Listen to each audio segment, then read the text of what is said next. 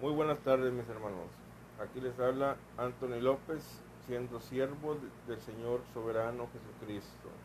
Que la gracia y paz de Cristo esté en nosotros. Primeramente, buenas tardes. Doy gracias a mi Dios siempre que me acuerdo de todos ustedes, siempre en todas mis oraciones rogando con gozo por todos ustedes y nosotros, en mi hogar, mi familia, amigos y conocidos, al igual a todos mis enemigos. Por nuestra comunión en el Evangelio, desde el primer día hasta ahora, estando persuadido de esto, por el que comenzó en nosotros la buena obra, la perfeccionará hasta el día en que venga nuestro Señor Jesucristo. Como me es justo sentir esto de todos nosotros, cuanto los tengo en el corazón y en mis sentimientos, y en la defensa y conformación del Evangelio. Todos nosotros somos partícipes conmigo de la gracia. Porque Dios me es testigo de cómo los amo a todos, los, todos ustedes con el entrañable amor que hay en Jesucristo, nuestro Señor. Y esto pido en oración que nuestro amor abunde aún más y más en ciencia y en todo conocimiento, para que aprobemos lo mejor, a fin de que seamos sinceros e irreprensibles para el día en que nuestro Señor Jesucristo regrese.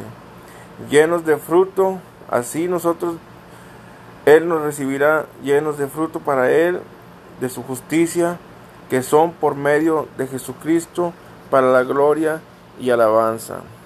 Quiero que sepan, mis hermanos, que las cosas que me han sucedido han rebundado más bien para el progreso del Evangelio. Gloria a Dios. Mi alma te alaba, mi Señor. Amados, hay que, adorar a Dios de espíritu a espíritu, porque dice su palabra que Jesús exclamó, mas la hora viene y ahora es cuando los verdaderos adoradores adorarán al Padre en espíritu y en verdad, porque también el Padre, tales adoradores busca que lo adoren. Dios es espíritu y los que le adoran en espíritu y en verdad es necesario que adoren. Su palabra lo dice en, Juan capítulo 4 del 23 al 24. Siguiendo aquí, dice, solo el Espíritu Santo que habita en nosotros conoce cómo adorar a Dios en completa verdad, transparencia, arrepentimiento, apertura y honestidad. Nada se esconde de Dios en adoración.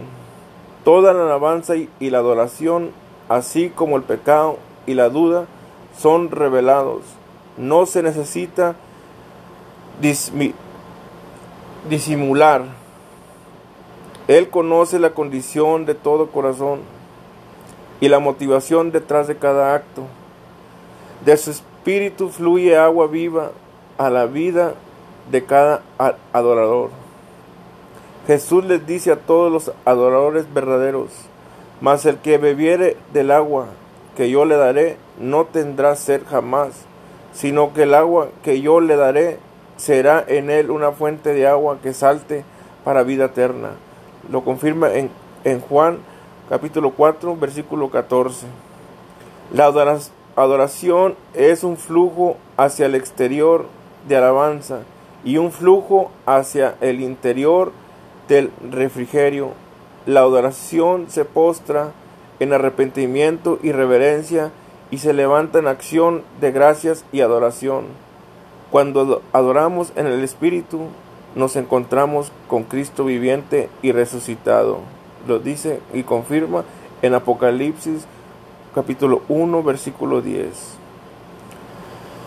Aquí les compartiré unos pasajes acerca de la verdadera adoración y entonces les pediré en su tiempo que escriban todas las palabras utilizadas para describir la adoración y mediten y escudriñen en eso, mis hermanos.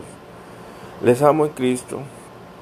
En Éxodo capítulo 20, versículo 5, ahí nos dicen una de las verdaderas adoraciones. Levítico 23, versículo 3. Primera de Samuel capítulo 12, versículo 20 al 24. Primera de Crónicas 28, versículo 9. Salmos capítulo 15 y Salmos capítulo 24 y Salmos capítulo 100. Hebreos capítulo 9 versículo 14 y Apocalipsis capítulo 14 versículo 7. Ahí usted encontrará la verdadera adoración, mis hermanos. No se dejen engañar por hombres ahorita que les dicen que no son aprobados para seguir a Cristo. Aquí les va a explicar cómo hacerlo, mis hermanos. Les amo en Cristo, arrepiéntense, busquen más del Señor, mediten, escudriñen la palabra y que la gracia y paz de nuestro Rey soberano Cristo Jesús habite en sus hogares y sus corazones hasta el día en que venga Él. Que la paz de Cristo sea en todos nosotros. Los amo en Cristo.